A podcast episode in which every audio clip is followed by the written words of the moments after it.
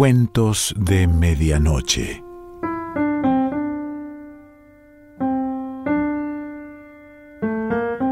El cuento de hoy se titula La tercera orilla del río y pertenece a João Guimaraes Rosa.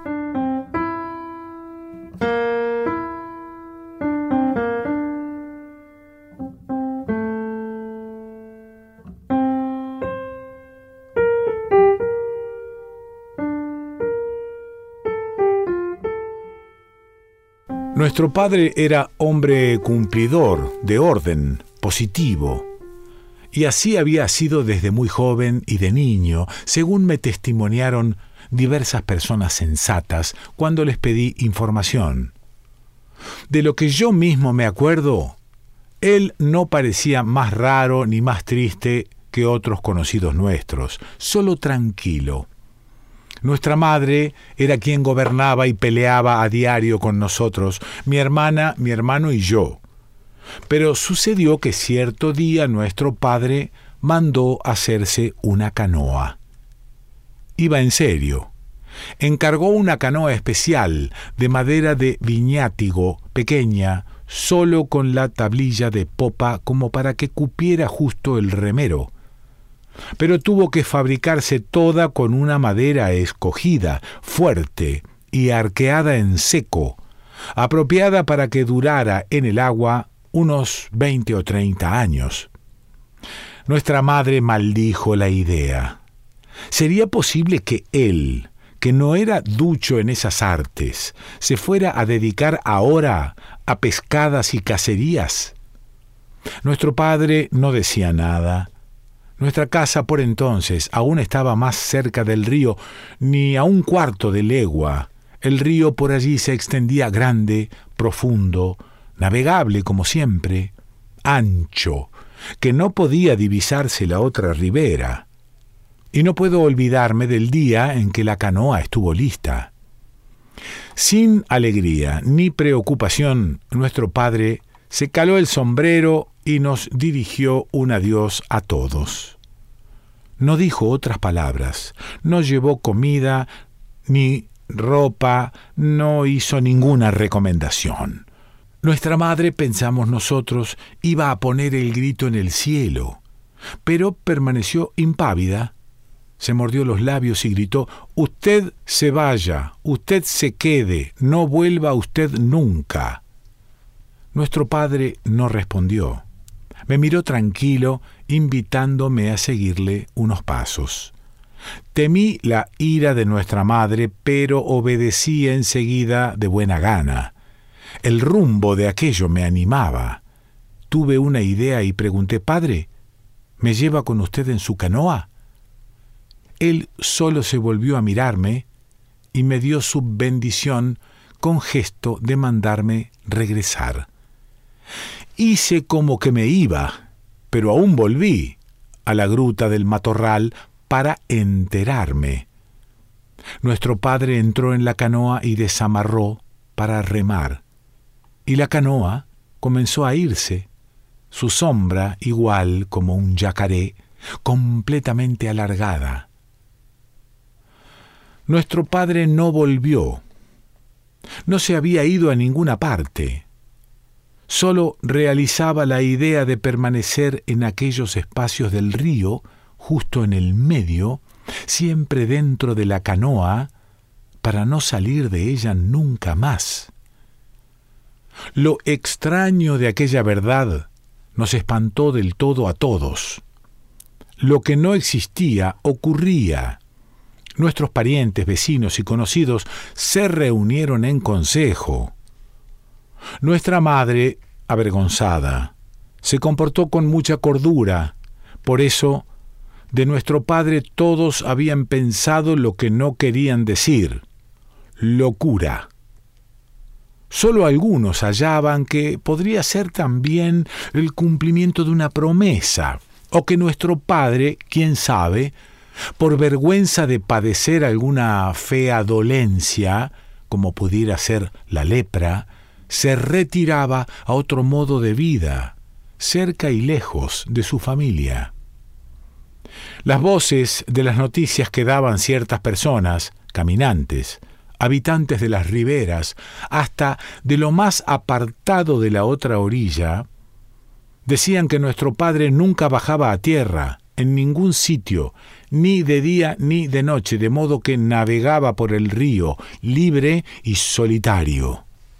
Entonces, pues, nuestra madre y nuestros parientes habían pensado que el alimento que tuviera oculto en la canoa se acabaría, y él o desembarcaba y se marchaba para siempre, lo que se consideraba más probable, o se arrepentía por fin y volvía a casa. Se engañaban. Yo mismo trataba de llevarle cada día un poco de comida robada. La idea la tuve después de la primera noche cuando nuestra gente encendió hogueras en la ribera del río, en tanto que a la luz de ellas se rezaba y se le llamaba. Después, al día siguiente, aparecí con dulce de caña, pan de maíz, penca de bananas. Espié a nuestro padre durante una hora, difícil de soportar. Solo así, él, a lo lejos, sentado en el fondo de la canoa detenida en la tabla del río.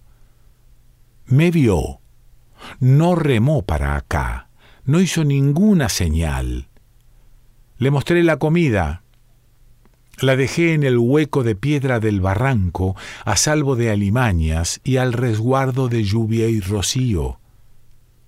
Eso lo hice y volví a hacerlo siempre durante mucho tiempo.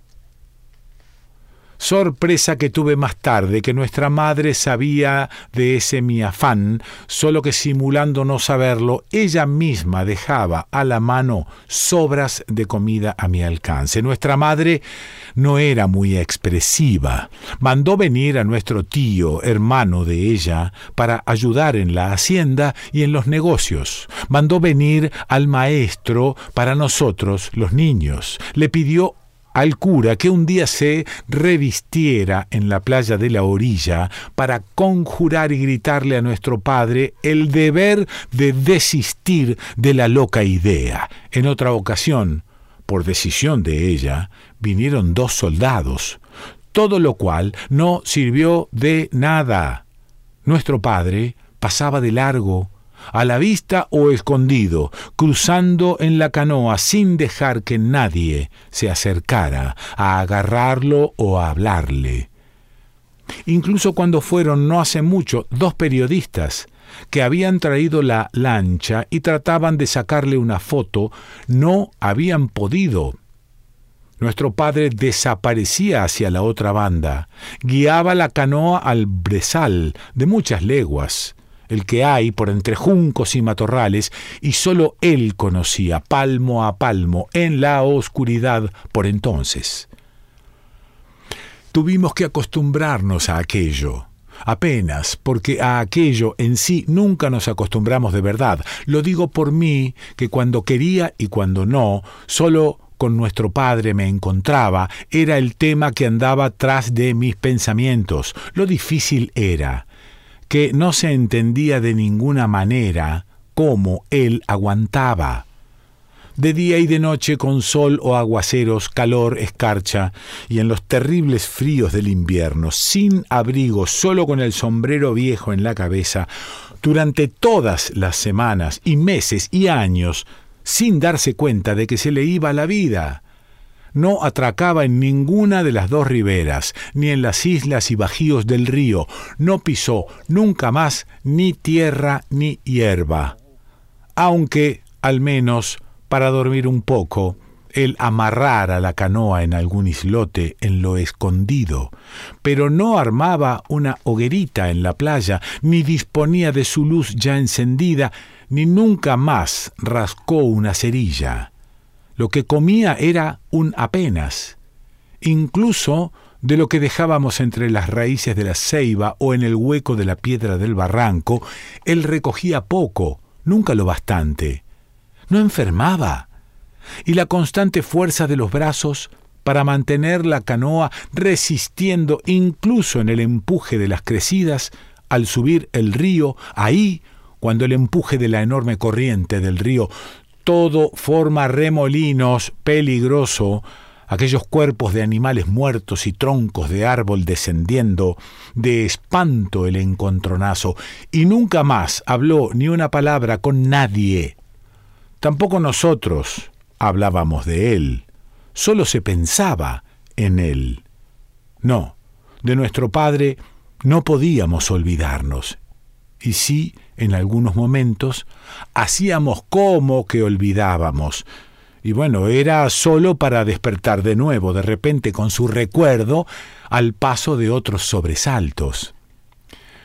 Mi hermana se casó, nuestra madre no quiso fiesta, pensábamos en él cuando comíamos una comida más sabrosa, así como en el abrigo de la noche, en el desamparo de esas noches de mucha lluvia, fría, fuerte, nuestro padre con solo la mano y una calabaza para ir achicando la canoa del agua del temporal.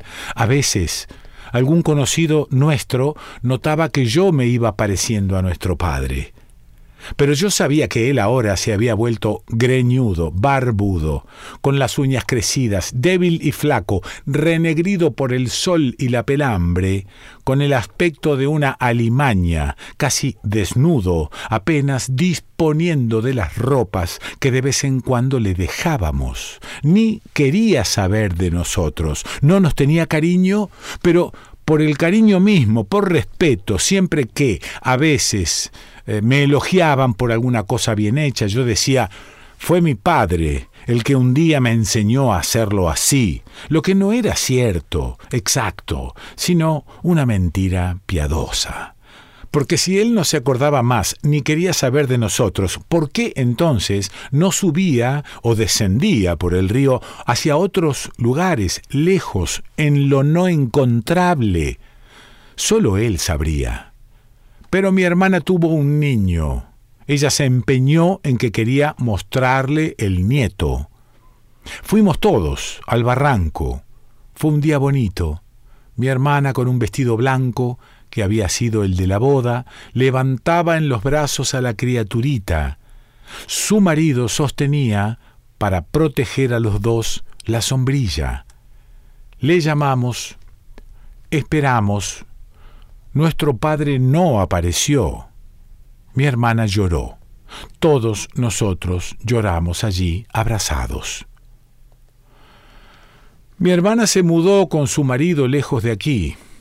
Mi hermano se decidió y se fue a una ciudad.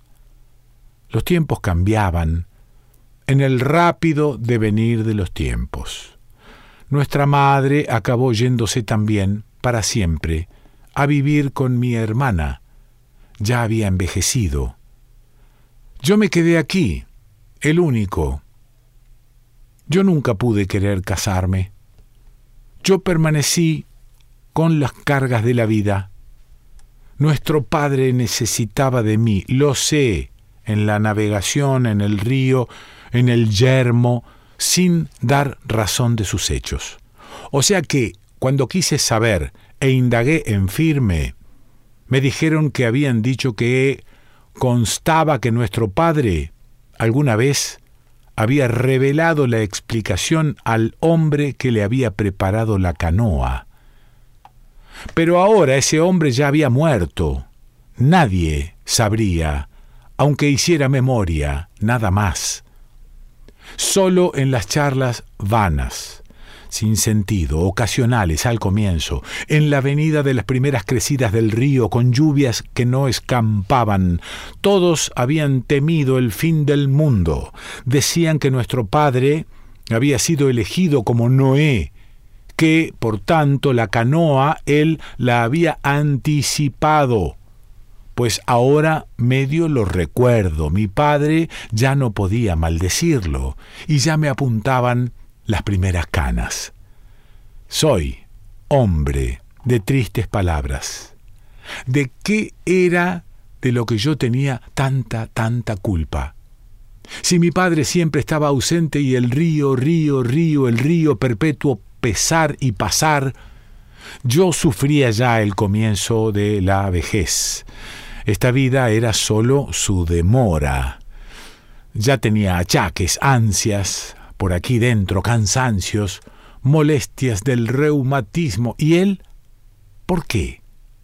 Debía de padecer demasiado, de tan viejo no habría día más día menos de flaquear su vigor, dejar que la canoa volcara o que vagara a la deriva en la crecida del río para despeñarse horas después con estruendo en la caída de la cascada, brava, con hervor y muerte. Me apretaba el corazón. Él estaba allá, sin mi tranquilidad. Soy el culpable de lo que ni sé, de un abierto dolor dentro de mí.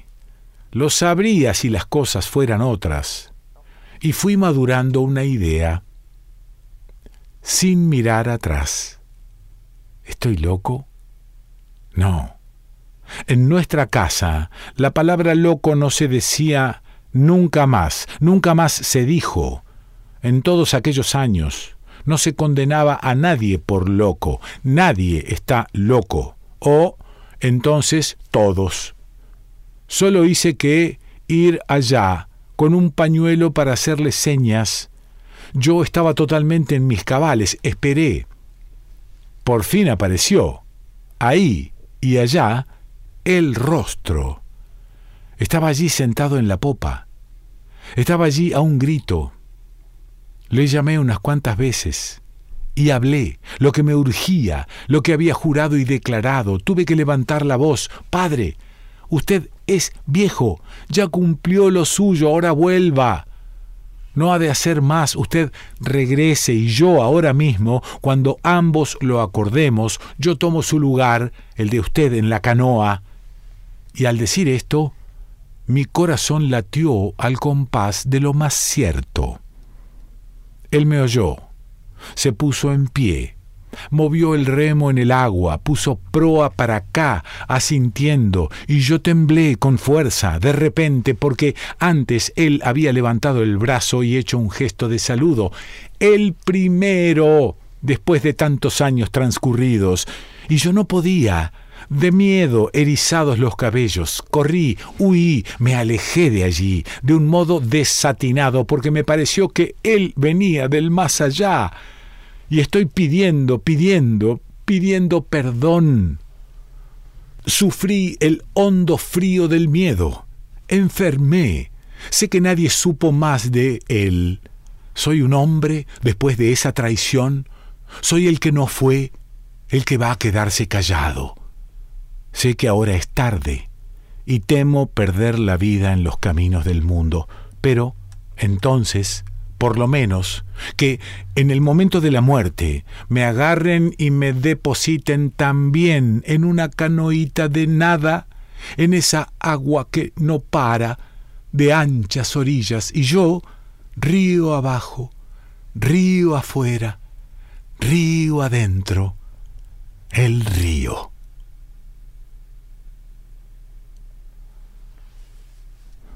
John Guimaraes Rosa.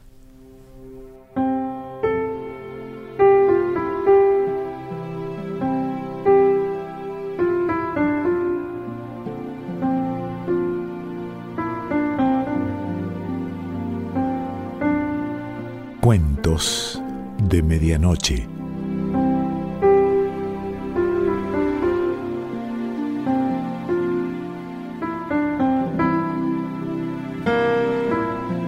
Selección Pancho Mondino. Idea y lectura Quique Pessoa.